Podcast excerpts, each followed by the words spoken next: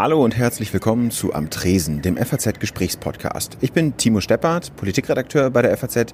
Neben mir steht Maria Wiesner, Gesellschaftsredakteurin bei Faznet. Alle zwei Wochen laden wir uns jemanden zu einer Trinkhalle im Frankfurter Gallusviertel ein. Das sind Leute, die wir interessant finden. Wir reden mit ihnen über ihre Arbeit, was sie antreibt, wo sie herkommen und wo sie hinwollen.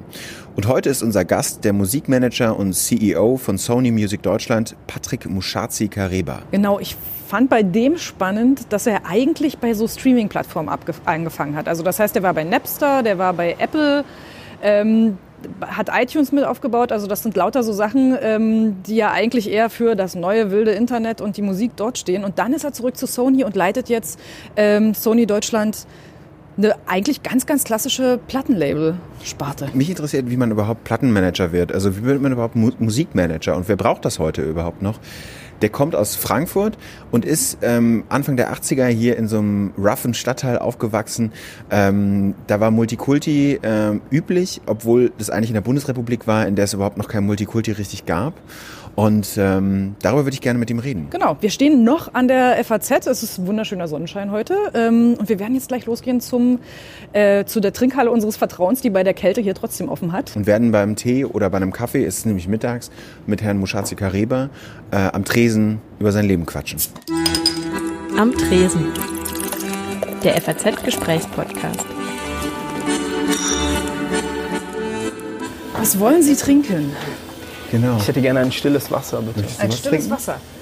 Können wir ein stilles Wasser? Für mich ein Pfefferminztee?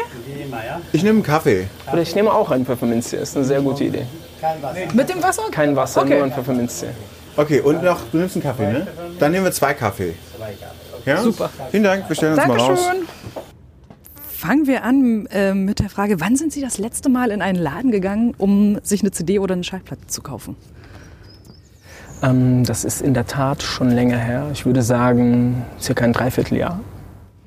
So lange ist das noch gar nicht, oder? Also ich, ich gehe natürlich äh, auch gerne mal äh, rein, um zu schauen, ähm, wie äh, der, der viel diskutierte Wegfall des physischen Produkts oder wie sich das äh, konkret bemerkbar macht. Insofern interessiert mich das schon. Aber, ja. Wenn Sie den schon ansprechen, wozu braucht es heute noch ein großes Plattenlabel? Hm.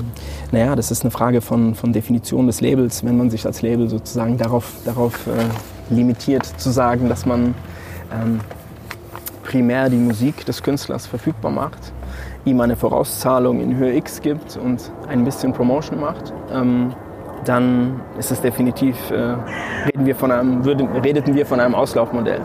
Ich glaube, dass das, ähm, es gab, ich erzähle immer gerne in den späten 90er Jahren gab es eine Kampagne, die nannte sich Copy Kills Music.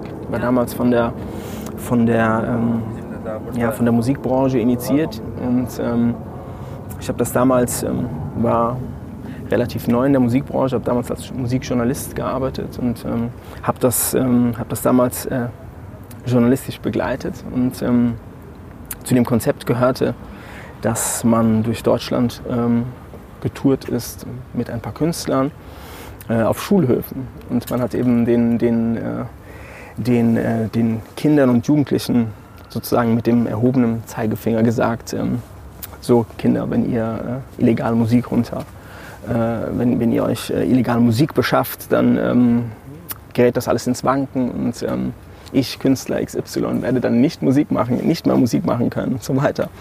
Hm. Und ähm, Schwarz. Helmut? Milch.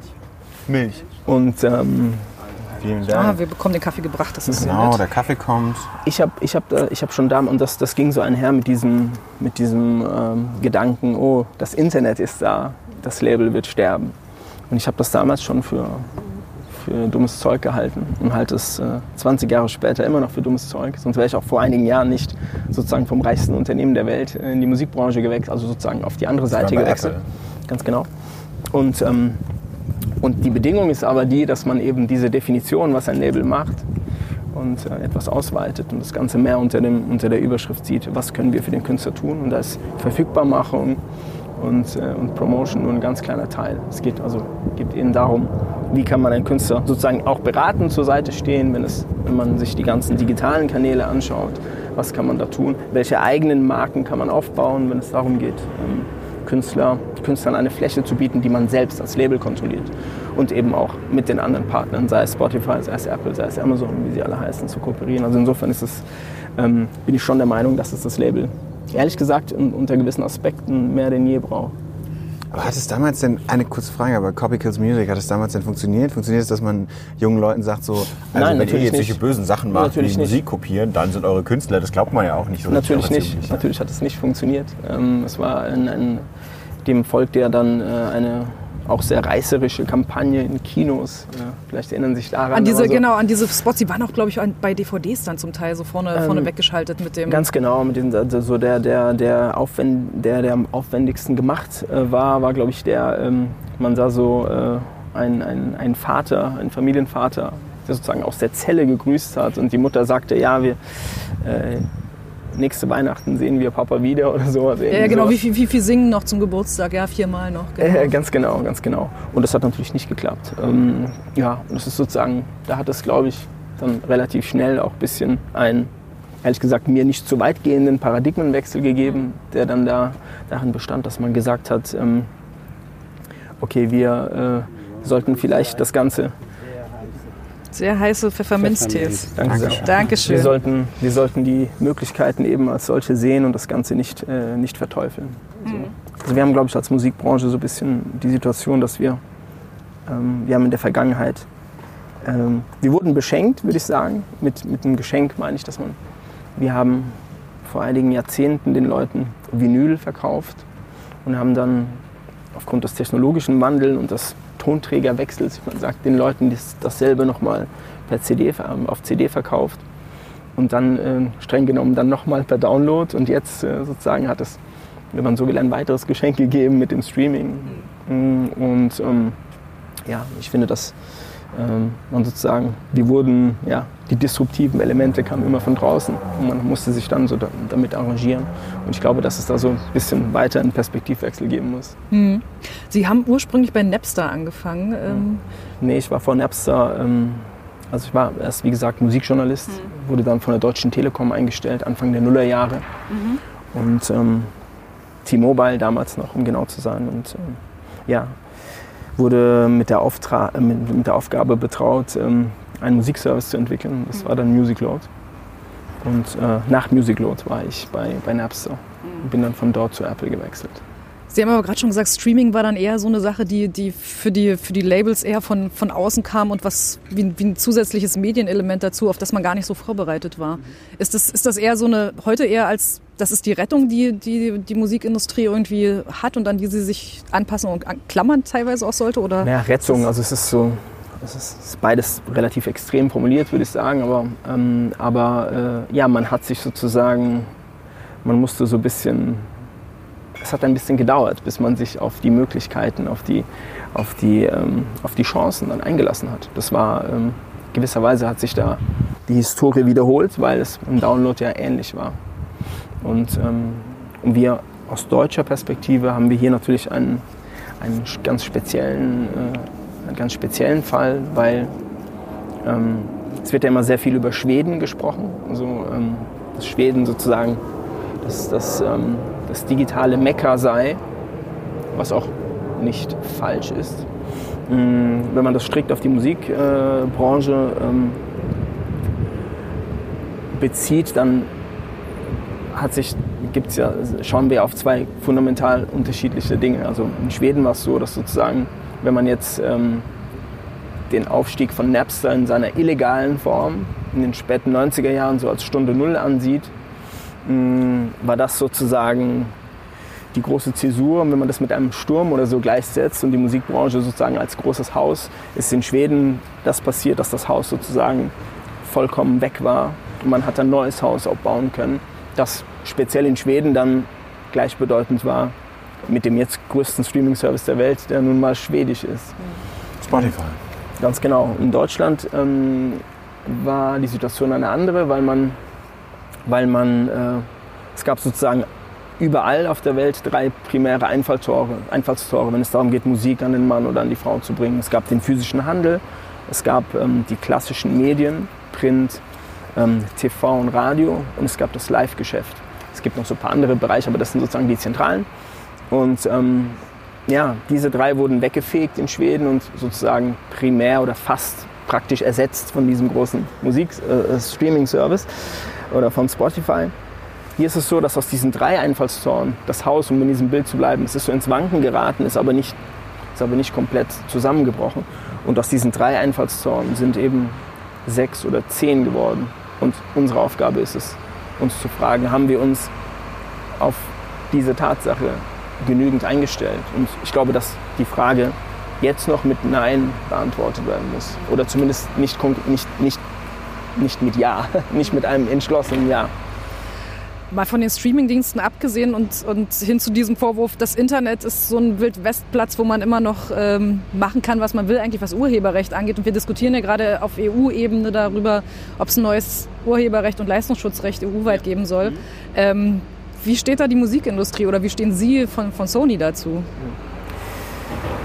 Ja, es ist halt, es ist halt natürlich sind wir, äh, stehen wir dem Urheberrecht äh, nicht negativ gegenüber. Da, da, wir ja mit, ähm, mit Kunstschaffenden, mit Autoren, mit Produzenten zusammenarbeiten, das versteht es sich von selbst, dass, man, natürlich, dass wir auf, auf deren Seite sind. Das ist natürlich, ähm, wie immer muss da, muss es da eben ein, ein, äh, ein, sinnvolles, muss ein sinnvolles Maß ausgearbeitet werden, hm, das ähm, ja, eben die Leute entsprechend vergütet und ähm, gleichzeitig aber eben auch ähm, ja, Leute, die mit dem Repertoire arbeiten, eben es muss ihnen auch einfach gemacht werden, das sozusagen die Monetarisi Monetarisierung auch zuzulassen. Haben Sie denn das Gefühl, dass Ihnen Geld durch die Lappen geht gerade? Also das ist ja die, immer die Frage, die dahinter steht. Also kriegen die Künstler tatsächlich gerade nicht die, das Geld, das ihnen eigentlich zustehen würde? Ähm, ja, in erster Linie ist es natürlich, nicht, also Geld durch die Lappen geht. Das ist so von der Formulierung so, das hat sich für mich so, so ein bisschen so zu, so, so ein bisschen steckt ja so im Subtext mit drin, so der, die Krake Musikbranche kann nicht genug kriegen und äh, ihr entgeht da etwas so möchte ich das nicht verstanden wissen. Aber es geht ja im Kern darum, wenn jetzt äh, zum Beispiel demnächst über Uploadfilter äh, entschieden wird im EU-Parlament, mhm. äh, was ja im Trialog beschlossen wurde, dass man dann, dass man da einen Kompromiss gefunden hat, dann geht es ja darum, ähm, dass Sie wahrscheinlich als, als ähm, Anbieter einen Vertrag aushandeln werden mit, an, mit Plattformen wie YouTube. Genau. Und dabei geht es auch darum, dass Musiker und damit auch die Musikindustrie, ich würde jetzt nicht von einer Krake sprechen, aber dass, es, dass da Geld fließen soll. Ähm genau. Genau. Ist, ja, das ist, das ist korrekt. Und äh, die entscheidende Frage oder der springende Punkt ist, ähm, welche, also ist erstmal, wenn man, wenn man zehn Möglichkeiten hat, mit Repertoire zu arbeiten, sei es jetzt in organisierter Form auf unternehmerischer Seite, aber eben auch wenn ich als Privatperson, äh, wenn ich mich eines, eines äh, ja, eine, eines gewissen Contents bediene. Ähm, wie wie wird, wird das monetarisiert und wenn ja, wie? Insofern glaube ich, dass es da definitiv noch äh, Potenzial gibt. Also gleichzeitig kann man ja sagen, also ein, ein Unternehmen wie YouTube ist natürlich, also wie Google, mh, hm, ist ja ist eine, eine, Definitionsfrage. Was ist zum Beispiel YouTube? Ist also in, in, äh, in, meiner, in meiner Wahrnehmung oder in meiner Meinung nach ist, ist, ist YouTube ähm, ja, eben ein riesengroßer Streaming-Service. Und daran, an, daran ist eben die Frage gekoppelt, ähm, vergütet YouTube genauso wie die anderen Streaming-Services? Und die Antwort ist nein.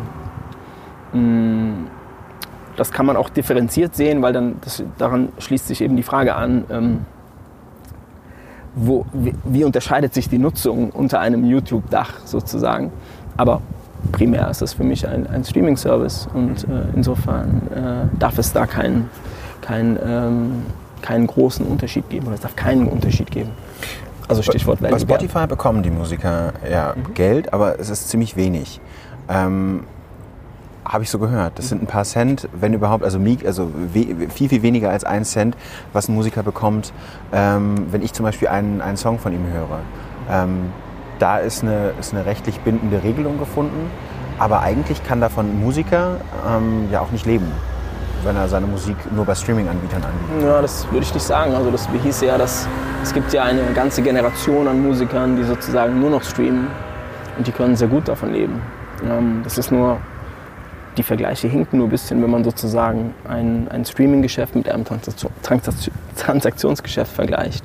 Das ist sozusagen der Ähm, das ist sozusagen das, das Problem, weil man eben, ähm, das geht natürlich über, eine, über, über einen längeren Zeitraum, was ja auch einen Einfluss hat auf unsere, auf unsere Arbeit. Es gibt sozusagen nicht den klar definierten Promotion-Zeitraum, der dann abgeschlossen ist, sondern die Nutzung erstreckt sich eben über, über einen längeren Zeitraum. Mhm. Insofern also, vergleicht man da so ein bisschen Äpfel mit Birnen, meiner Meinung nach. Vielleicht machen wir das mal klar. Sie hatten am Anfang gesagt, wenn die Plattenfirma nur dafür verantwortlich ist, quasi äh, Geld auszuzahlen. Was macht Ihre Plattenfirma zum Beispiel für einen, für einen Musiker heute? Was bieten Sie dem an, wenn er bei Ihnen unter das Dach schlüpft? Also zum Beispiel, ähm, also ich, ich ähm, sehe, sehe die Definition eines, eines Labels eben, ähm, auch wenn es so ein bisschen ein anders konnotierter Begriff ist, aber das ist eher so ein, sozusagen eine, eine Partnerschaft, die eben nicht nur auf das auf das primäre Musikgeschäft äh, basiert ist. Das, bedeut, das kann bedeuten, dass man zum Beispiel den Kontakt zu Marken herstellt, dass man sagt, wir haben, in meinem Team gibt es zum Beispiel eine, eine Markenabteilung und es sind Kolleginnen und Kollegen, die nichts anderes machen, als ähm, mit Markenartiklern aus der ganzen Welt zusammenzuarbeiten und eben nach Möglichkeiten schauen, ähm, Marken mit Musik sozusagen zu kontextualisieren. Das bedeutet, wenn ich ähm, bei beim Hermes Paketshop sitze, da wir jetzt gerade hier davor stehen. Wir stehen direkt vor der Werbung hier an unserem Tisch. Äh, genau. Der Bundesliga offizieller Premiumpartner. Der Bundesliga. Ja. Oder machen wir es doch äh, etwas äh, massentauglicher und sagen, die Bundesliga, wenn, wenn es sozusagen ähm, eine kommunikative Fläche gibt, die kann eine klassische Werbung sein, es können aber auch Imagekampagnen sein, hm, an welcher Stelle in der Dramaturgie kann man Musik dort einbinden. Und es ist eben ist eben eine Sache, die natürlich kann man als Künstler sagen, ja, ich kann ja selbst alle möglichen Marken ansprechen, aber die Regel zeigt, dass es sozusagen, dass, dass man eben als Künstler eben einen anderen Fokus hat in der Regel. Das ist zum Beispiel ein Bereich. Mm, dann gibt es auch den großen Bereich der eigenen Marken. Also, weil wenn Sie bei mir ein Künstler sind und sagen, mm, also ich möchte, ich finde es ist wichtig, mm, Flächen zu haben, die man selbst kontrolliert. Also ich möchte nicht, wenn Sie ein Künstler bei uns wären, möchte ich nicht nur ausschließlich darauf ähm, sozusagen auf eine redaktionelle Entscheidung angewiesen sein, sozusagen, ob, und nur mein, mein Glück darf nicht allein davon abhängen, ob jemand bei Amazon, Apple, Spotify, Mediamarkt, Saturn, wo auch immer, den redaktionellen Daumen hebt und sagt, ich stelle Fläche zur Verfügung um diese Musik, äh, um den Leuten sozusagen diese Musik ins Schaufenster zu stellen.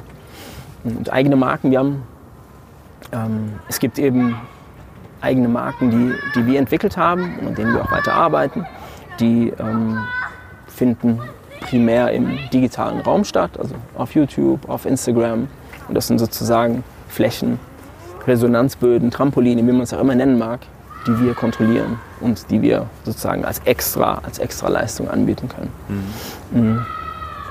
Dann gibt es natürlich speziell in einem Markt wie Deutschland, der immer noch, ähm, der immer noch physisch ist, auch wenn sozusagen die Zahlen natürlich rapide nach unten gehen, mh, gibt es natürlich, ist, ist der, der Wert eines, äh, eines entsprechenden Vertriebsteams ja auch relativ hoch einzuschätzen. Das bedeutet, ein Vertriebsteam ein, schlagkräftiges Vertriebsteam ähm, stellt eben sicher, dass man sozusagen in jedem, in jedem Outlet von Flensburg bis, bis Fürstenfeldburg ähm, auch stattfindet. Mhm. Ähm, dann gibt es ähm, einen weiteren Aspekt, den ich äh, sehr, sehr wichtig finde.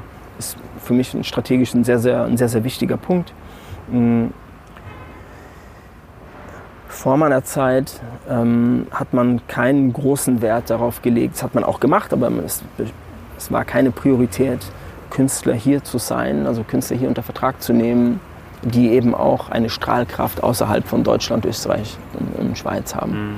Ähm, ich glaube, dass das ähm, ein, ein, eine große Chance darstellt und damit möchte ich natürlich nicht sagen, dass es genauso einfach ist, jemanden weltweit zu vermarkten, wie es es vielleicht ist, wenn man das aus New York oder aus äh, LA macht. Mhm. Aber gleichzeitig waren die Chancen nie so, nie so groß, wie sie heute sind. Was meine ich damit? Ich kann in der Theorie und ich kann Ihnen versichern, auch in der Praxis heutzutage aus Das heißt aber eigentlich, dass Sie innerhalb, also es steht ja auch in, in, in Texten über Sie, dass Sie, dass Sie versuchen, Sony Music Deutschland internationaler aufzustellen, aber eigentlich auch innerhalb eines internationalen Konzerns. Ganz genau, ganz genau. Aber, aber die, die, ähm, die Ressourcen des internationalen, des internationalen Unternehmens, auf die greift man natürlich auch zu. Aber mein Punkt ist nicht nur der, dass ich sage, wenn Sie ein Album, wenn Sie ein Album oder einen Song bei uns rausbringen, ist mein Punkt nicht nur der, dass ich Ihnen sagen würde, wenn Sie bei mir unterschreiben, wenn Sie mit mir zusammenarbeiten, dann rufe ich mal den Chef von Sony Australien an und sage ihm, ähm, du, wir haben hier ein super heißes Produkt, kannst du etwas dafür machen? Das machen wir, dafür gibt es ein dezidiertes Team, aber das ist eher Business as usual. Dafür braucht es Patrick Muschazzi nicht. Aber das hat ja noch eine weitere Komponente. Und die Komponente besteht darin, dass man sich eben darüber Gedanken machen muss, wer um am Beispiel Australien zu bleiben, wer beeinflusst dort die Musiknutzung? Welche Blogger beeinflussen dort die Musiknutzung? Welche Playlists sind dort die stärksten Playlists? Welche, um bei um diesem Bild zu bleiben, welche Trampoline gibt es dort? Und ähm, ja, Auf die man steigen muss, um hoch hinauszukommen. ja, um, zu, um, um in dem Land sozusagen äh, die Musik größer zu machen. Und ähm, ja, und das sind, das sind eben Dinge, die, ähm, die, die konnte man früher nicht so machen. Und die kann man jetzt machen und die sollte man auch machen. Und das sind, denke ich, das sind auch keine. Ähm, ich weiß, dass es noch zu, zu viele Menschen in der Musikbranche gibt. Und ich sehe mich selbst als ein langjähriger, ein langjähriges Mitglied der Musikbranche. Ich will mich da gar nicht irgendwie außen vor. Ich sehe mich da gar nicht außen vor. Aber es gibt natürlich ähm, sehr viele, wie ich finde, noch zu viele Entscheider und Menschen, die, ähm, die das für ein abstraktes, theoretisches Konzept halten, das, wovon ich gerade gesprochen habe. Ich finde, ich finde das gar nicht. Ich finde, dass es etwas sehr, sehr, sehr Konkretes ist. Bevor wir weiter ähm, darauf eingehen, was Sie als Musikmanager machen und wie Sie vor allen Dingen angefangen haben, äh, in, dem, in dem ganzen Bereich zu arbeiten, würden wir gerne zu einer kurzen Tradition unseres Podcasts kommen. Die kurzen. Wir sind ja am Tresen, am Kiosk und deswegen ganz kurze Entweder-Oder-Fragen und Sie antworten einfach, was Ihnen in den Sinn kommt. Zug oder Flugzeug? Flugzeug, Tee oder Kaffee? Kaffee. Eigentlich. Eigentlich, aber heute- heute. Espresso, Espresso, wenn aber. Ja, Okay. Das ist meiner, Ah, meiner italienischen Mutter geschuldet wahrscheinlich, aber ja, Vegan oder glutenfrei? vegan. Golf oder Yoga? Kann ich auch passen sozusagen. Aber ganz kurz noch Sinn, leben Sie auch vegan? Ich lebe vegetarisch seit 95 und mh, also sozusagen noch ein paar weitere, also ich trinke zum Beispiel keine Kuhmilch mehr, aber ja, ich esse kein Fleisch schon länger, keine Tiere mehr. Okay, aber bis zum Yoga hat es noch nicht gereicht. Nee, das ist auch nicht mein Ding, das wird es auch nicht. Ich bin eher Motorradfahrer. Äh, Schlager oder Jazz? Jazz, Vinyl oder Playlist? Playlist, Snoosen oder sofort aufstehen? sofort aufstehen, ganz klar. Äh, Sneaker oder Chucks? Sneaker, Mark Forster oder Tim Bensko? Sehr, sehr schwer. Beide sind bei Ihnen unter Vertrag. Ja, ich habe auch mit beiden eine gewisse Historie, insofern würde ich mich da nicht festlegen wollen. Was meinen Sie, wenn Sie sagen, Sie haben eine gewisse Historie mit so zwei Künstlern? Ähm, ja, die Historie besteht darin, dass ich ähm, als Tim Bensko 2011, glaube ich, sein erstes Album rausgebracht hat. Ähm, ich, äh, es ist ja immer so, der, der Erfolg hat ja immer sehr viele Väter. Das ist in der Musikbranche nicht anders. Ähm, ich glaube, es ist relativ äh, nachprüfbar, dass ähm, Apple da zu einem sehr, sehr, sehr, sehr, sehr frühen Zeitpunkt da äh, alle promotionale Kraft in die Waagschale geworfen hat und auf diesen Künstler gesetzt hat. Und insofern ist das die Geschichte mit, äh, mit Tim. Ähm, bei Marc ist es, ist es ähnlich, ein paar Jahre später. Ich würde da nicht sagen, dass, äh, weil es hat dann sozusagen gradueller funktioniert, aber wir waren da auch sehr, sehr früh am Start und insofern ist es. Ja. Und es ist tatsächlich interessanterweise noch mit ein, zwei weiteren Sony Music Künstlern passiert. Mit Namika zum Beispiel, die hier aus Frankfurt Aus kommt. Frankfurt kommt, ja. Nicht nur aus Frankfurt, sondern aus, meinem, aus demselben Stadtteil, aus dem ich komme. Das kommt Aber auch aus Goldstein. ganz genau, ja. Kannten Sie sich vorher? Nein, ich bin ja ein älterer Herr im Vergleich zu ihr. Ich bin, glaube ich, äh, schlappe 20 Jahre älter als sie, glaube ich. Oder ungefähr. Insofern, äh, nein. Vielleicht eher. Die, fast die Generation ihrer Eltern. Aber Wir haben noch ganz, ganz Bitte. wenig kurze. Ähm, lange wach oder früh auf? beides. Roman das Thema oder wenig Sachbuch? Schlaf. Äh, Roman. Ähm, Ducati oder BMW? Beides auch. Ich habe auch beides. Ja, also, es okay. ist jetzt, hört sich ein bisschen äh, posch an, aber ja, es ist mein, das einzige. Ja, beim Motorrädern bin ich etwas speziell. So, aber Wodka oder Gin? ich trinke keinen Alkohol. Noch nie getrunken. Noch nie nicht mal einen Tropfen Sekt oder so. Nee, noch nie. Noch nie, nie, nie, Noch nie. einen Tropfen Alkohol Noch nie, nie, nie, ja. Moment, aber darüber müssen wir kurz reden, das wusste ich Gerne, vorher noch nicht. gerne. Wie, wie, Moment, also mit Also äh, 16, ger- 17, ger- gerne 18? im Sinne von, da gibt es leider. aber Moment, mit Zwei. 16, 17, 18 auch nicht Auch mal den Gedanken 13, gehabt? 14. Nein, nein. Na, äh, das ist, das verstehe ich, aber da gibt es doch diesen, diesen Moment, wo man sowas mal ausprobiert, wo man den ersten, wo man aus dem, aus dem fast leeren Glas Sekt der Eltern noch mal einen Schluck nimmt und irgendwie mit Freunden was trinkt. Wie kam es denn, dass Sie so bewusst offenbar gesagt haben, nee, das mache ich nicht? Es ist eine, die Antwort ist relativ langweilig. Ist, ich habe das, hab das einfach nie, hab nie damit begonnen. Ich, hat, hat, ähm, ich weiß, dass Leute dann immer gerne fragen und nach einem tieferen Grund äh, suchen wollen, sei jetzt so küchenpsychologischer Natur oder, oder irgendwie äh, familiär bedingt oder gar religiös bedingt oder so. Aber nichts davon trifft zu. Ich bin, war immer auch umgeben von Leuten, die Alkohol getrunken haben. Die einen mehr, die anderen weniger. Manche sehr, sehr viel. Aber ich habe da weder ein Trauma noch, ich habe tatsächlich, ähm, ja, ich hatte das Glück, äh, ja, in meiner Peer Group, wahrsch- wahrscheinlich das Glück in meiner Peer Group, nicht Leute zu haben, die sehr insistiert haben. Und das war, hat dann irgendwie, ja. Das Einzige, was, ähm, also der einzige Reim, den ich mir so ein bisschen drauf machen kann, ich bin jemand, der versucht, auf sich zu achten. Und das war schon relativ früh aus, aus, ausgeprägt. Und ähm, ja, ich versuche, ähm, wie soll ich sagen, das ist jetzt, jetzt nicht ausschweifen, aber es ist so, und es ist auch nur eine Vermutung, die ich habe, wenn ich so in mich hinein äh, höre. Ähm, ich habe sehr großen Respekt auch vor, vor schweren Krankheiten zum Beispiel. Und äh, das habe ich mir nie so zurechtgelegt, aber wahrscheinlich denke ich mir, dass wenn mich irgendwann mal eine schwere Krankheit ereilen sollte, dass ich dann sozusagen einen Ticken besser vorbereitet bin, wenn ich sozusagen keine Alkoholikerleber habe. Aber das ist dann so doch sehr theoretisch. Ich weiß nicht. Aber das heißt, Sie haben als Jugendlicher auch nicht mit Drogen experimentiert oder Ja, mit korrekt. anderen, anderen Rauschstoffen? Das ist korrekt. Ich habe mal im Goldsteinpark äh, zweimal eine Zigarette gepafft und das war's. Da meine Drogenerfahrung, äh, also äh, sozusagen direkte Drogenerfahrung. Mit Drogen ist es definitiv so, ohne das Ganze so romantisieren zu wollen, äh, mit, bei Drogen war es definitiv auch so, dass äh, ich halt relativ viele Menschen gesehen habe, die daran zugrunde gegangen sind, im schlimmsten Fall. Und das war sozusagen eine gewisse Form der Abschreckung, aber ich musste mich da auch nicht, es bedurfte jetzt eigentlich nicht äh, großer Beweise, weil es ist dann so ähnlich wie im- beim Alkohol. Aber da würde ich schon sagen, dass ich natürlich auch gesehen habe, was Drogen anrichten können.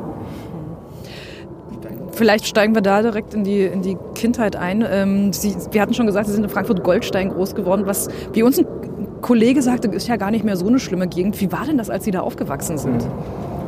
Ähm, es war tatsächlich nie eine schlimme Gegend. Bei Goldstein muss man sagen, ähm, es gibt ja Menschen, die sagen, Goldstein, Goldstein sei kein, kein Stadtteil, weil er eigentlich äh, sozusagen äh, genau genommen zu Schwanheim gehört, aber das ist ein anderes Thema.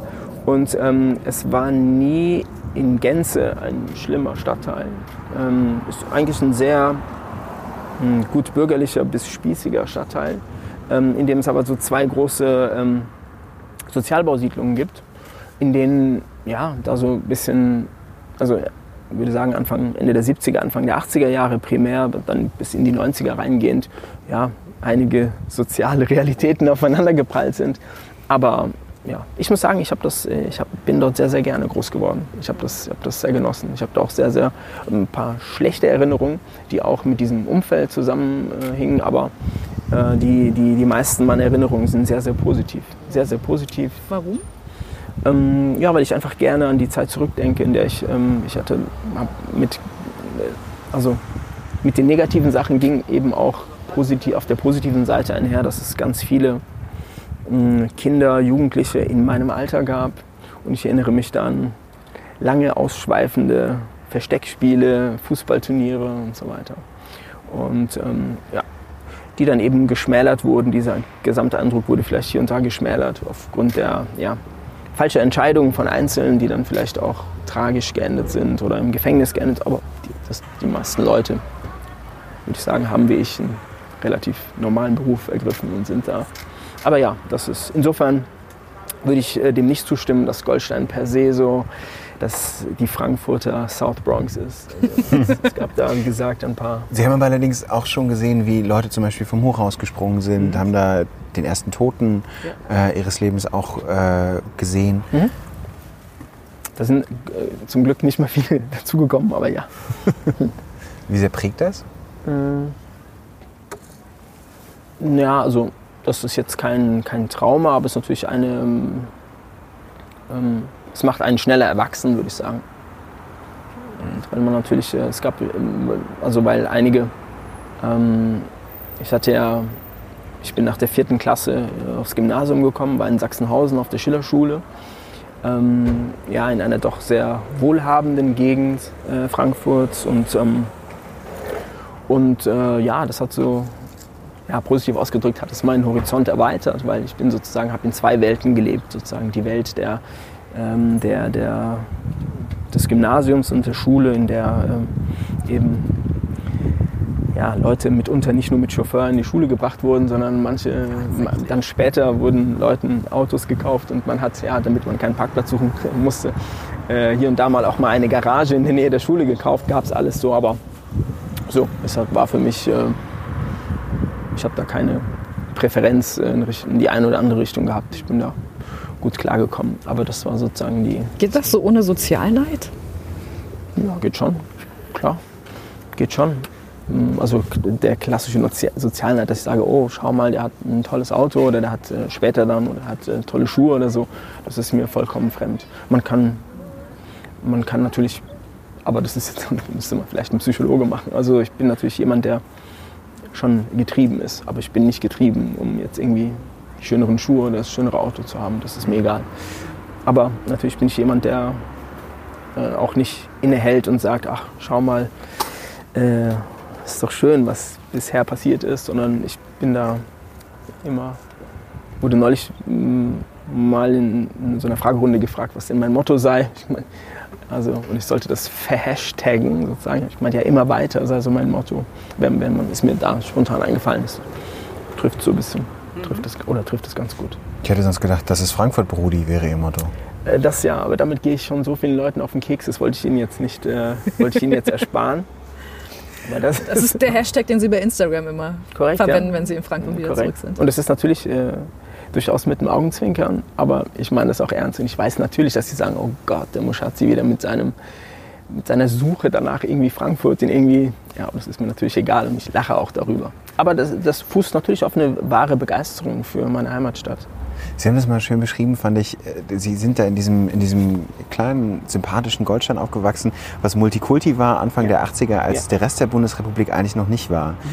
Wie, wie war denn dieses, dieses Pendeln zwischen diesen Welten? Vielleicht können wir darüber noch mal sprechen. Also zwischen Sachsenhausen und, und Goldstein, wo Goldstein ja eigentlich viel mehr wie heute ist, oder? Also viel bunter, multikultureller Zusammenleben. Sie selber sind in einer, Ihr Vater kommt aus Burundi, Ihre Mutter aus Italien. Sie, Sie sind in einer italienischen Familie aufgewachsen. Genau. Wie war das Pendeln zwischen diesen Welten?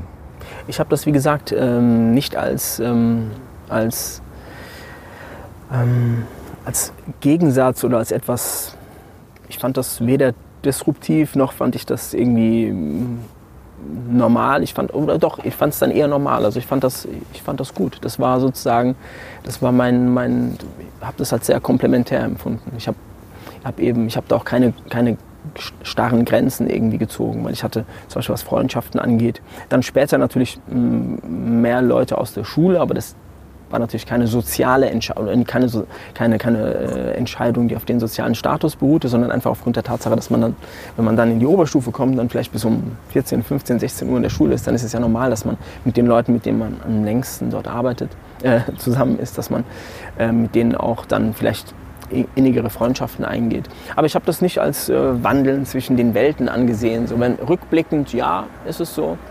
Davon abgesehen, dass es mitnichten so war, dass jetzt jeder auf der Schillerschule äh, in, diesem, in dieser Eltern hatte, in dieser Gehaltskategorie. Also es gab da auch äh, ganz normale Arbeiterkinder, wie ich auch ein, eines war oder eines bin. Aber das war, ich habe das als normal empfunden.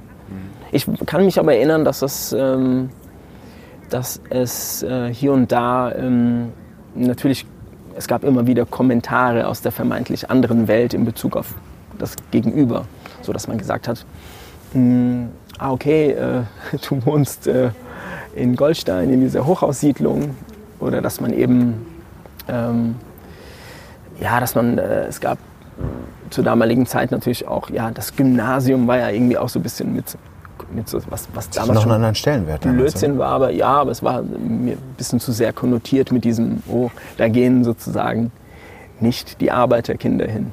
Was dort mehr der Fall war als heute. Aber ich, das hat mich jetzt nicht davon abgehalten, dazwischen in Welten hin und her zu pendeln. Mhm. Mal abseits der, der, der Schule, spielte Ihre Hautfarbe damals eine Rolle? Ähm, ja, sch- schon. Ähm, das habe ich neulich gerade mit jemandem besprochen, der dieselbe Hautfarbe hat und auch ein Künstler ist, ein sehr guter Freund von mir. Auch das, denke ich, hängt sehr mit der Peer Group und mit den, mit den frühen Erfahrungen zusammen.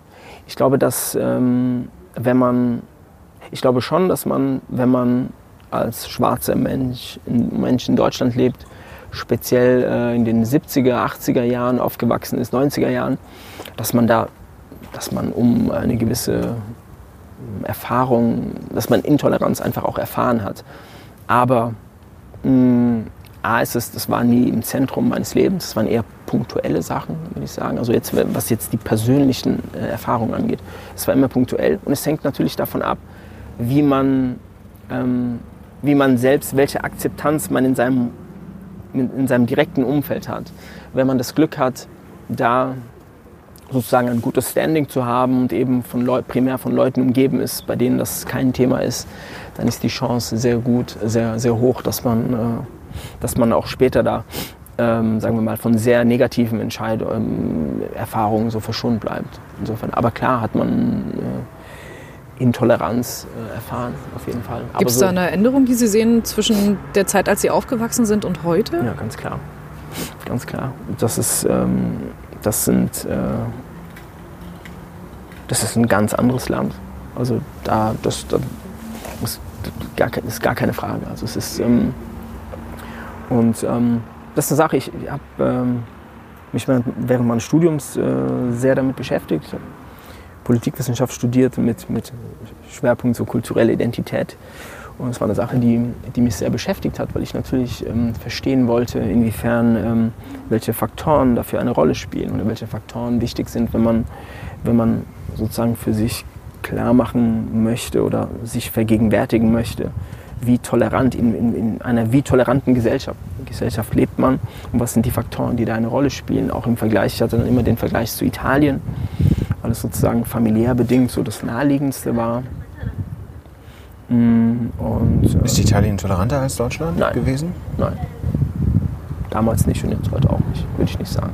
Würde ich nicht sagen. Ich hab, ähm, äh, also Italien ist da eher gleichbleibender, äh, gleichbleibend tolerant, aber wir sind sozusagen, also Deutschland ist sozusagen, was wenn man jetzt so ein Toleranzbarometer äh, aufzeichnen wollte, ähm, würde ich schon sagen, an Italien vorbeigezogen.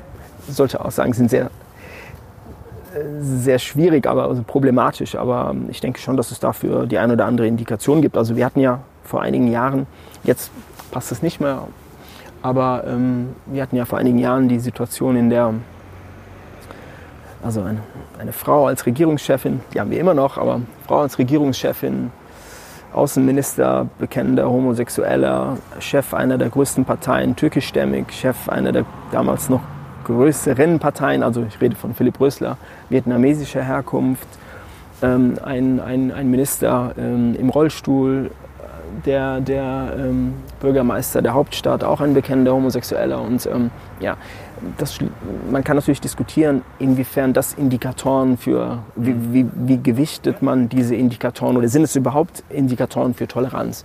Ich glaube schon, dass sie es sind. Wie man sie gewichtet, ist nochmal eine andere Frage. Aber um Ihre Frage nach Italien zu beantworten, ich denke, dass, ähm, also ich werde es nicht mehr erleben, dass allein die Hälfte dieser Parameter auf Italien zutreffen. Also das, da traue ich mir zu, das äh, so blanko zu unterschreiben, dass das nicht passieren wird. Sprechen Sie eigentlich Italienisch? Ja. Gut? So dass Sie ähm, Ja, so wie Deutsch. Also weiß Ja. nicht, wie Sie mein Deutsch finden, aber ja. ja. Also Sie sind bilingual aufgewachsen. Na, korrekt, ja. Ja. Mm, Wie oft sind Sie denn in Italien? Ich bin, ähm, also ich war zu meiner Apple-Zeit auch für Italien verantwortlich, für das Italien-Geschäft. Und da war ich also so beruflicher Natur häufiger in Italien. Ansonsten in den letzten Jahren vielleicht nur alle paar Jahre mal, also privat sozusagen, aber beruflich immer wieder mal. Und ja, die größte Motorradmesse der Welt, die EICMA, ist auch in Mailand. Insofern bin ich mindestens einmal im Jahr im November dort. Auch das schon seit vielen Jahren. Ähm, mich würde interessieren, wie sind Sie von Goldstein, vom Politikstudium später in der Musikbranche gelandet? Ähm, ja, es ist auch ein relativ unspektakulärer We- Weg. Ich, ich habe im Rahmen meines, meines Studiums dann Vollzeit angefangen als Journalist zu arbeiten und es ist einfach, wie so oft im Leben, ähm, braucht man ja, also, ich, also ich, es gibt ja Menschen, die sagen, ja, wenn man hart arbeitet, dann erschafft man alles. So, das, ist, ähm, das ist nur ein, ein Teil der Wahrheit. Ich bin ein Fan dessen, also der, der These, dass man immer auch Glück braucht um, und vielleicht jemanden, der, der einem dann an einer Kreuzung sagt, okay, geh nach rechts und nicht nach links. Also ein bisschen Netzwerk.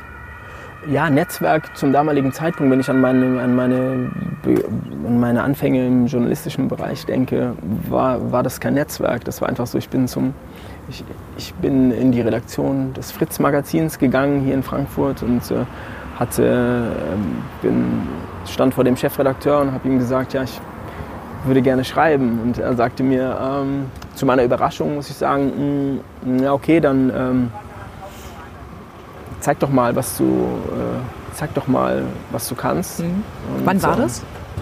Das war 1998, wenn es mich, also und er hat mir zu meiner Überraschung hat er mich in die Paulskirche geschickt und da war, ähm, war diese diese berühmte Rede von Martin Walser, Auschwitzkeule und so weiter. Und, Als äh, ersten Auftrag? ja, als zweiten, glaube ich, ersten Okay. zweiten. Und ja, darüber habe ich geschrieben. Und ja, und dann hat er gemeint, ja, hast du ja ganz gut gemacht. Und ja, und dann bin ich sozusagen, ähm, habe ich neben diesem Kulturbereich sozusagen eben auch ähm, anfangs, auch 98, gleich ein paar äh, Rezensionen geschrieben, Alben rezensiert und ähm, dann ähm, hatte ich das Glück, dass der damalige Leiter der Musikredaktion, Christian Arndt, ähm, damals zu einem ganz neuen amerikanischen Unternehmen gewechselt ist, Amazon, und ist damals nach München gezogen. Und da meinte er, ja, du hast es jetzt hier ganz gut gemacht, willst du nicht äh, die Musikredaktion übernehmen? Und, und so, so ging dann ein Schritt nach dem anderen. Und ähm, ja, und insofern hat das in meinen Augen war das graduell und ähm, durchaus logisch, aber natürlich hing das auch damit zusammen. Das sind natürlich auch, es ist nicht nur harte Arbeit, sondern es ist auch, wie gesagt, Glück und jemand, der dann, der dann an einer gewissen Stelle sagt, okay, willst du das machen? Und dann, also meine Mutter sagt ja immer, ja, Gesundheit ist das Wichtigste. Sage ich, ja, okay, das stimmt, aber ja, auf der Titanic waren wahrscheinlich auch alle gesund oder die meisten. Ein bisschen Glück braucht man auch. Und das ist, ähm, Was machen Sie so fürs Glück? Sind Sie abergläubisch? nee. Das heißt, Obwohl italienisch aufgewachsen. aber, aber machen Sie irgendwie was für das Glück? Also ist das, kann man das irgendwie beeinflussen in Ihrer, in Ihrer Vorstellung? Oder Nee, also ähm, nicht bewusst, nicht bewusst. Man könnte jetzt, wir haben ja über das Alkohol hat auch nichts mit. Karma vielleicht- zu tun oder sowas, ne? Von wegen, äh, wenn man sich nicht zu Schulden kommen lässt, dann sieht es besser aus, besseres Karma, mehr Glück. Genau, wenn, wenn, wenn, ja, das, das, ist, das, ist, ja das, ist, das nehme ich mir nicht vor, aber ich versuche eben, ähm, ja, jetzt äh, keine größeren Böcke zu schießen im Leben und auch den Leuten äh, positiv entgegenzutreten oder zumindest ähm, jetzt, äh, ja, also ich kann mich jetzt, äh, ich denke nicht, dass ich jemanden äh, jetzt groß in meinem Leben, physisch sowieso nicht, aber auch sonst irgendwie verletzt hätte. So. Also, natürlich gibt es Menschen, die sagen, ah, mh, mag es Menschen geben, die sagen, ja, den finde ich jetzt nicht toll, aber okay, aber das jetzt nicht, äh, ich finde ihn nicht toll, weil er mir ein Messer in den Rücken gerammt hat oder so. Und das ist äh, auch so, ähm, wenn man irgendwo hingeholt wird, beruflicher Natur, man sagt, ja, das ist jetzt äh, der neue Kollege und ähm, ja, ich glaube, dass es, wenn das, wenn, wenn es sozusagen in der Gesamtheit der Leute, zu denen man spricht, ähm, gibt es so ja, kleine Enden, kleine, äh, kleine Gruppen, die zwei Extreme. Auf der einen Seite gibt es Leute, die sagen, die vermeintlich sagen, die sagen könnten, oh, Patrick Muschazzi ist ein toller Typ, der kann übers Wasser laufen. Und die anderen sagen, das andere kleine Extrem sagt, oh Gott, der, ist, der wird uns ins Verderben äh, bringen. Und ähm, ich habe so ein bisschen gelernt, dass es, dass es um, diese, um, um diese Mehrheit in der Mitte geht, die einem so ein bisschen indifferent gegenübersteht und die muss man für sich gewinnen, hört sich so groß an, aber das ist sozusagen der, ja als sie zu Sony gekommen sind, war der Aufruhr so ein bisschen groß mit, oh Gott, jetzt kommt der Typ von den Streaming-Diensten. Mhm. Haben, wie haben die Leute da auf sie reagiert und wie kriegt man die dann, die, die Mitte dazu, dass, dass sie doch mhm. mit einem zusammenarbeiten wollen? Mm, ja, das ist natürlich eine... Ist ein ich hatte das Glück, dass ich diese, in dieser Situation ja schon bei Universal war. Mm, und ähm, damit geht natürlich einher, okay, wir sind, äh, oder es gibt Leute, die sich selbst auch so definieren, dass sie sagen, okay, wir sind, äh, wir reiten auf der Postkutsche und jetzt kommt der, der Kollege vom Automobil, oh, oh was bedeutet das? Ist, ist, ist, wie ich finde, so ein bisschen eine sehr radikale Sicht der Dinge. So würde ich das gar nicht, ich definiere das nicht so. Mm, und ich habe den Leuten wie ich finde, plausibel erklärt. Da wieder das Beispiel, das ich hatte mit den Einfallstoren. Also mein Punkt ist der, wenn wir auf die Tatsache reagieren, dass die Einfallstore sich verdoppelt oder verdreifacht haben, ist es ja. Einfallstore? Naja, wenn, oder ich will es anders formulieren, wenn man sagt, klassischer Natur gab es drei Schaufenster, wenn es darum geht, Leuten Musik näher zu bringen. Das erwähnte Radio, TV und äh, Print, das Live-Geschäft und äh, den physischen Handel. Ähm, also Platten-CDs. Fünf Schaufenster? Fünf Schaufenster, aber wenn man die, die wenn es um Medien geht, wenn genau. Medien geht, drei. Ja, drei. Okay. Mhm. Und wenn man da noch mal tiefer reingeht und sagt, ähm, nehmen wir mal TV als ein promo promotionales Gewerk. Ähm, und da kommen wir wieder zum Schaufenster. Wenn, man, wenn wir jetzt 1994 hätten, läuft Wetten das und man weiß, okay, 15 Millionen Menschen, 10 Millionen Menschen, 15 Millionen Menschen stehen vor diesem Schaufenster und schauen sich unseren Künstler an.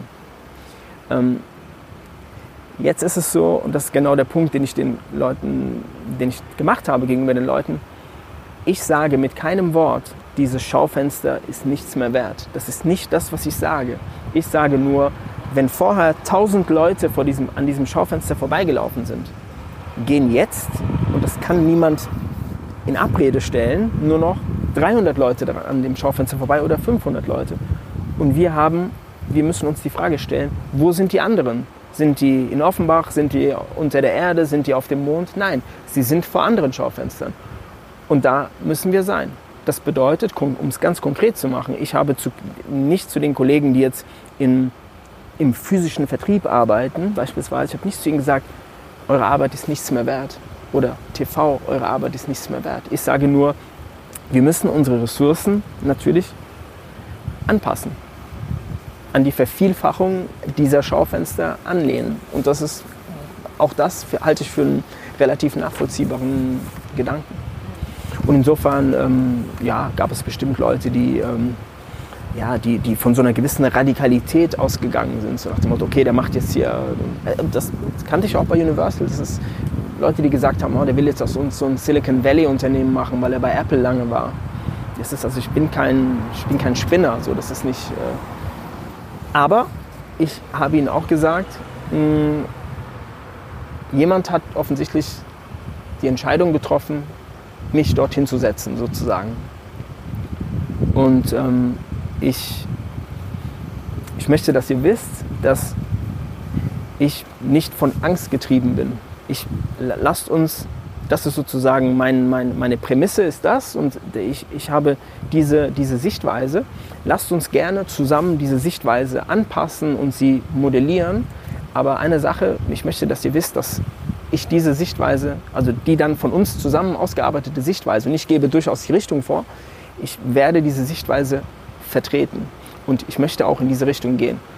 Und ich möchte, dass ihr wisst, dass ich keine Angst habe genau weiß, dass natürlich kann Rob Stringer, der weltweite Sony Music Chef, nach einem Jahr, ein Jahr ist schon vorbei, aber nach zwei Jahren, nach anderthalb Jahren, nach drei Jahren kommen und sagen, "Hm, ja Mushatzi, du bist ein toller Typ, aber das hat nicht so ganz funktioniert.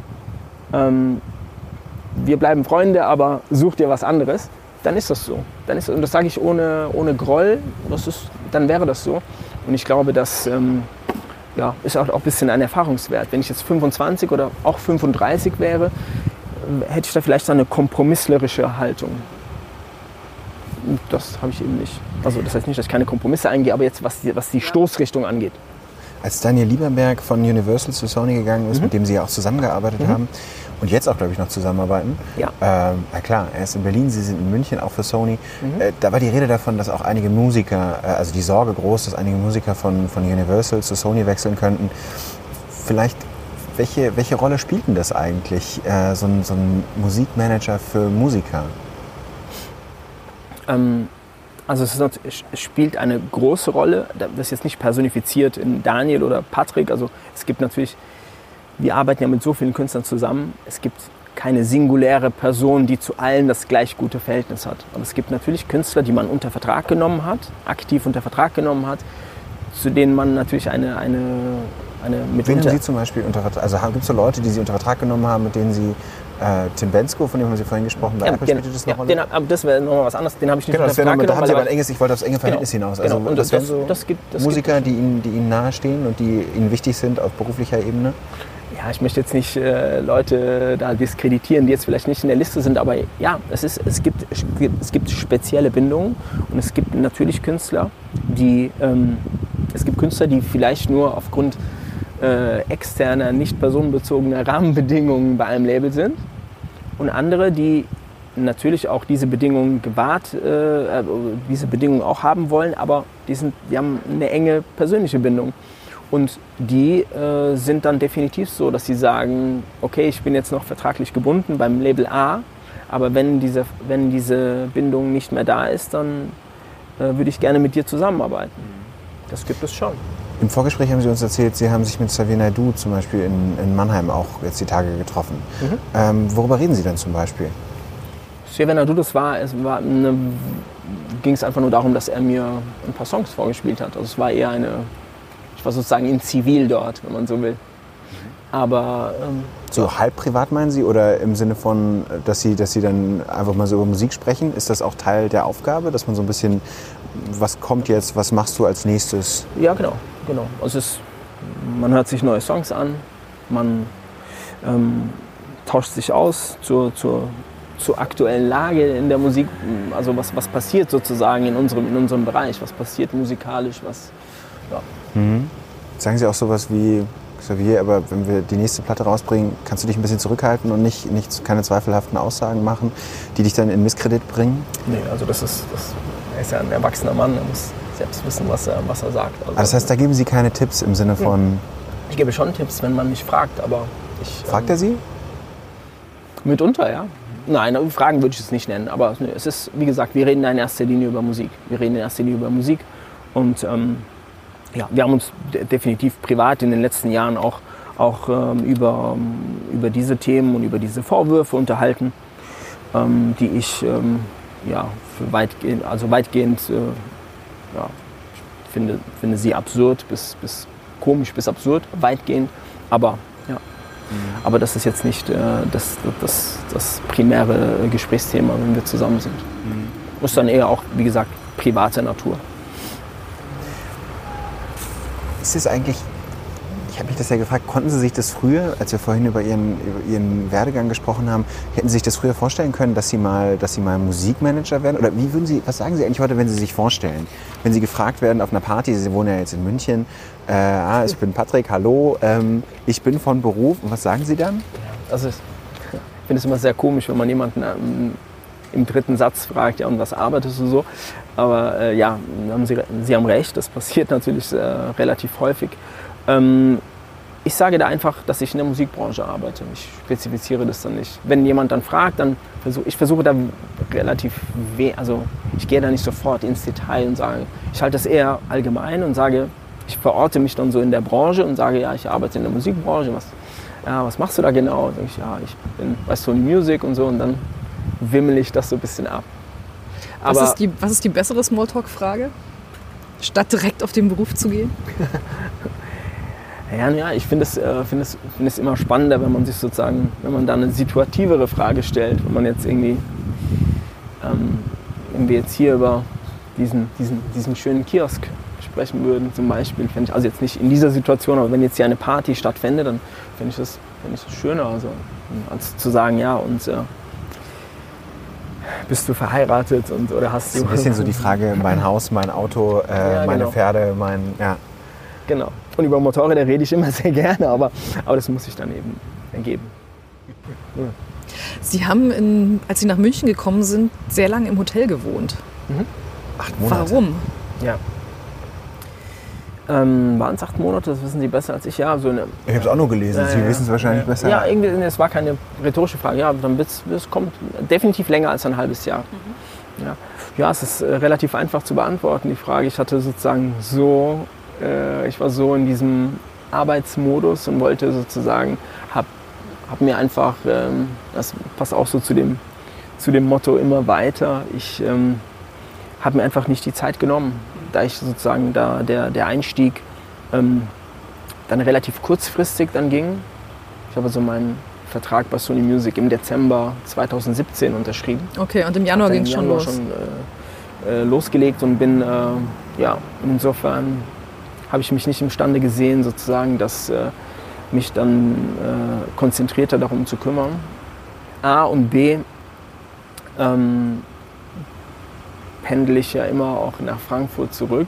Man hätte sagen können, okay, dann hättest du dir mal ein Wochenende genommen und hättest dann, aber das, die Wochenenden sind dann immer, äh, finden dann immer in der Regel woanders statt. Und äh, ja.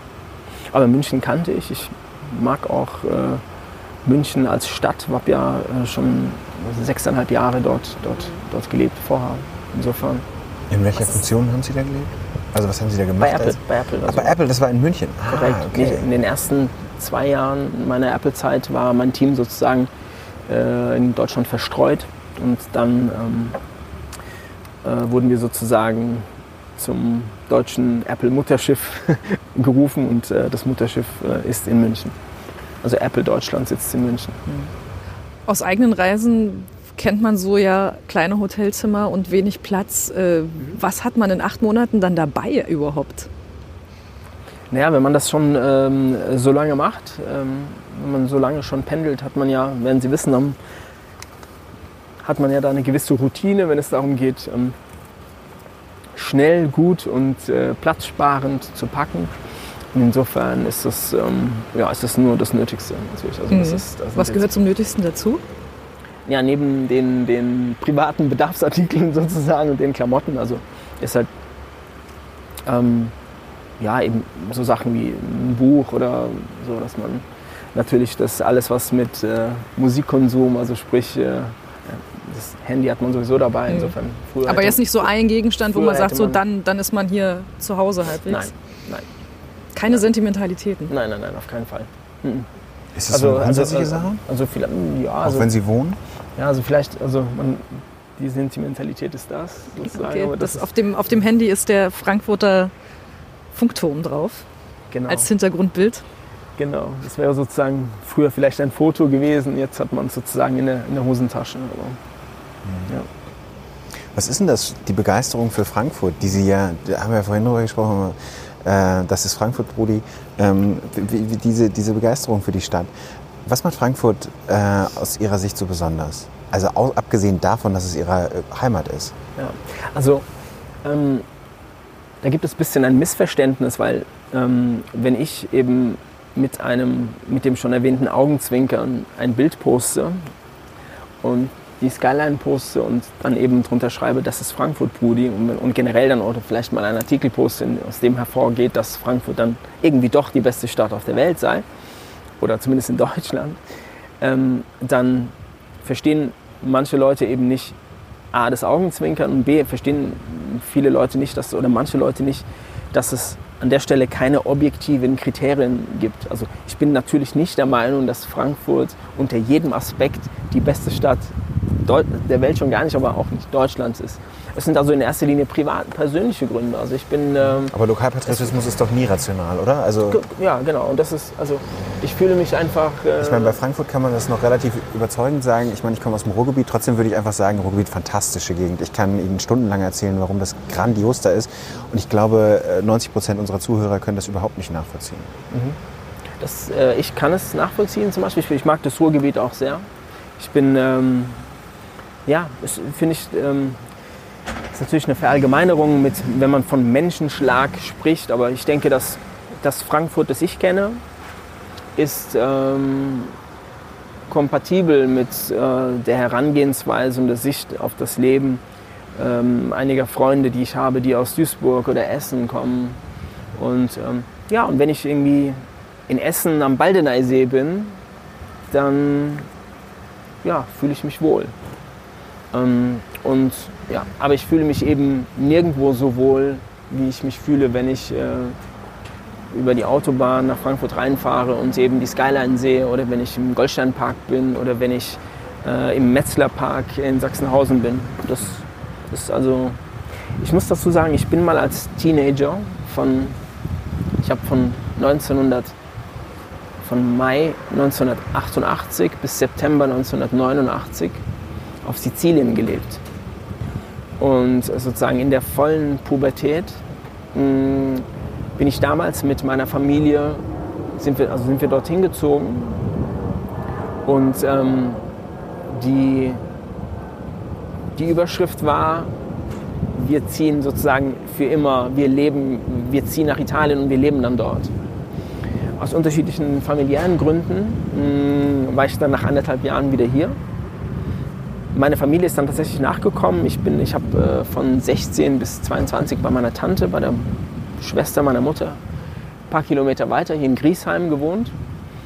Und ich glaube, also ich vermute, dass sozusagen ein Teil dieser Begeisterung von Frankfurt, die es auch vorher schon gab, aber das wurde nochmal bestärkt, weil ich sozusagen dieses Jahr war, diese anderthalb Jahre, die waren gut. Ähm, die, das, das Ambiente war gut, aber ich habe da familiär ein paar schlechte Erfahrungen gemacht.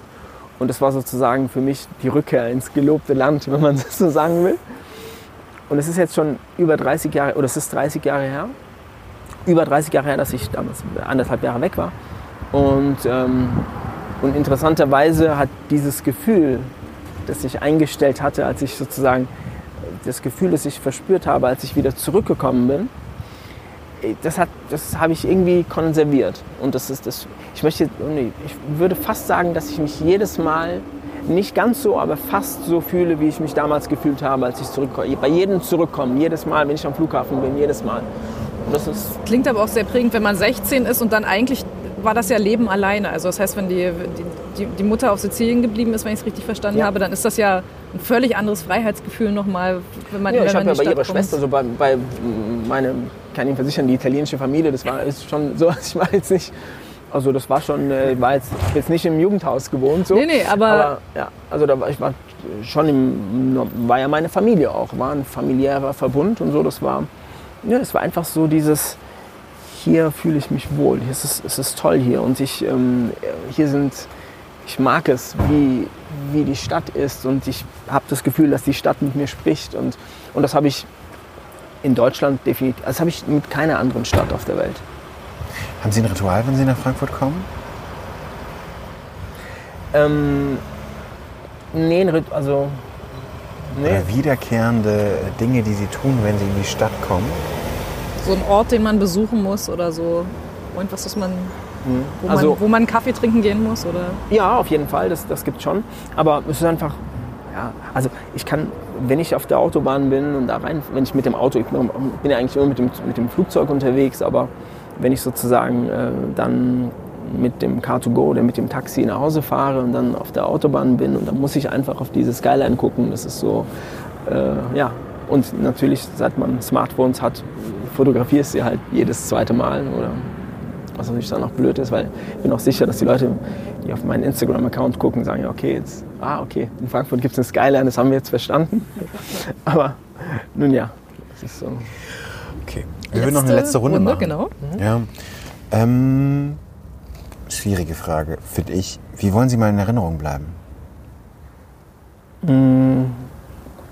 Ja, also es ist, darüber habe ich mir wenig Gedanken. Also die, die, ähm, die Punkte, die ich, die ich, also wie soll ich sagen, es gibt ja, es gibt ja Menschen, die andere, also die, zum Beispiel, wenn man, ich habe jetzt keine Kinder, aber es gibt ja Menschen, die sagen, wenn sie Kinder haben, sagen sie, "Hm, liebes Kind, du, du darfst nicht rauchen oder du darfst keinen Alkohol trinken oder nimm keine Drogen oder so. Ich finde es wichtig, nicht nur bei Kindern, wobei viele sagen würden, ja, kannst du ja nicht beurteilen, weil du keine Kinder hast, aber ich finde, ähm, es gibt so gewisse Eigenschaften, die ich an, an Menschen schätze, die mir sehr, sehr wichtig sind. Das sind zwei, drei, vier, fünf Eigenschaften und, ähm, und ich möchte gerne so in Erinnerung bleiben, dass ich äh, sozusagen diese Eigenschaften, Was die mir das selbst wichtig sind, selbst auch verkörpert habe. Was ist für Eigenschaften? Naja, also ich, ich finde zum Beispiel, ähm, also negative Eigenschaften, mit denen ich mich, mit denen ich, mit denen ich sehr, sehr große Probleme habe, ist zum Beispiel Geiz. Ich finde, Geiz ist ein, eine ganz schlimme Unart. Ähm, oder wenn man, ähm, ich finde es wichtig, dass man sich für Dinge interessiert. Es muss gar nicht, man kann natürlich sagen, ach, du mit deinen Motorrädern bist du verrückt. Oder mit Fußball oder mit Musik oder mit Politik, was du da erzählst, das interessiert uns nicht. Ähm, aber ja, ich, kann, hatte mal einen Bekannten, der interessiert sich zum Beispiel für Waschbecken. Der hatte so sehr komplex, komplizierte, also hat so hat sich Waschbecken aus, irgendwie aus, aus dem Irak und so kommen lassen. Und das finde ich zum Beispiel wichtig, dass man, dass man Sich für für was begeistert. Genau. Das wäre die zweite Sache. Die dritte Sache ist, ich finde, finde es wichtig, dass man, ähm, dass man ein, gewiss, ein gewisses ähm, Mitgefühl hat, dass man, dass man, ähm, also dass es äh, sollte kein Lebensinhalt sein, Leuten irgendwie zu schaden. So, wie gesagt, das sind keine, keine Eigenschaften, die, jetzt, die ich jetzt in einem langwierigen Prozess für mich ausgearbeitet habe. Es sind relativ normale Sachen und wie gesagt, ja, und ich möchte, dass man irgendwann dann sagt, ähm, Vermächtnis ist so ein großes Wort, aber dass man sagt, okay, der hat, der hat das auch selbst so verkörpert. Welche Fähigkeit oder Sprache oder Instrument oder Handwerk würden Sie gern noch lernen? Ich würde gerne malen können. Eine spezielle Technik? Naja, ich finde, ähm, ja, da gibt es mehrere Techniken. Also ich finde, ähm,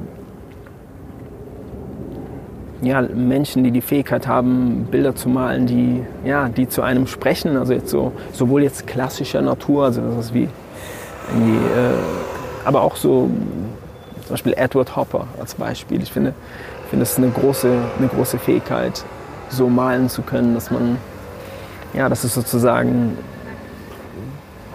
dass man auf das Bild schaut und es gleichzeitig auch andere Bilder im Kopf verursacht. Das finde ich eine, eine, große, eine, große, äh, eine große Fähigkeit. Und dann natürlich Menschen, die ähm, mag sich vielleicht überraschend anhören. Also ich finde gewisse handwerkliche Fähigkeiten oder auch medizinische Fähigkeiten finde ich äh, sehr, sehr, sehr, sehr interessant. Also Menschen, die Häuser bauen können. Also einer meiner besten Freunde ist Bauingenieur und ich finde ich finde es immer wieder faszinierend, dass man sozusagen so ein Hochhaus bauen kann. Das finde ich toll. Und ja, wenn es um Medizin geht, natürlich, also ähm, auch wenn wir, wenn ich es schön fände, wenn, wenn wir, wenn wir noch, schon noch, noch weiter wären, aber es ist natürlich ähm, ja, die Tatsache, dass wir, dass Menschen, andere Menschen am Kopf operieren können, oder das finde ich sehr faszinierend. Ja, das sind so die Sachen.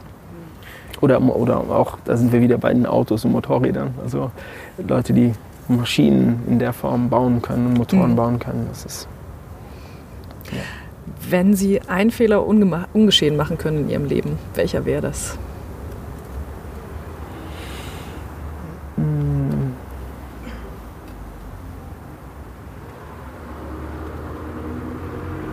Ich hätte ein paar Aktivitäten, ähm, ich hätte mit ein paar Aktivitäten nicht, äh, nicht aufgehört. Ich hätte zum Beispiel ähm, ein, äh, hätte ein Instrument gelernt oder weitergespielt. Also ich mein, Was haben Sie angefangen? Weiterspielen kann man gar nicht sagen. Ich habe mal so mich mal so ein bisschen mit Gitarre probiert, versucht. So. Also, also eigentlich müsste ich sagen, ich hätte es, also ja, ich war schon, ich war nicht, war fast bei null eigentlich. Ja. Das würde ich schon gerne. Vielen Dank, Herr Mushatzi Kariba. Danke sehr. Vielen Dank. Das war am Tresen, der FAZ-Gesprächspodcast. Vielen Dank fürs Zuhören. Wir würden uns freuen, äh, wenn Sie, wenn ihr äh, unseren Pod Podcast bei Apple in den gängigen Streaming-Anbieter-Diensten äh, abonnieren würdet und uns ähm, Kommentare hinterlasst. Vielen Dank ähm, Ihnen und ähm, wir freuen uns aufs nächste Mal. Dankeschön. Tschüss. Am Tresen.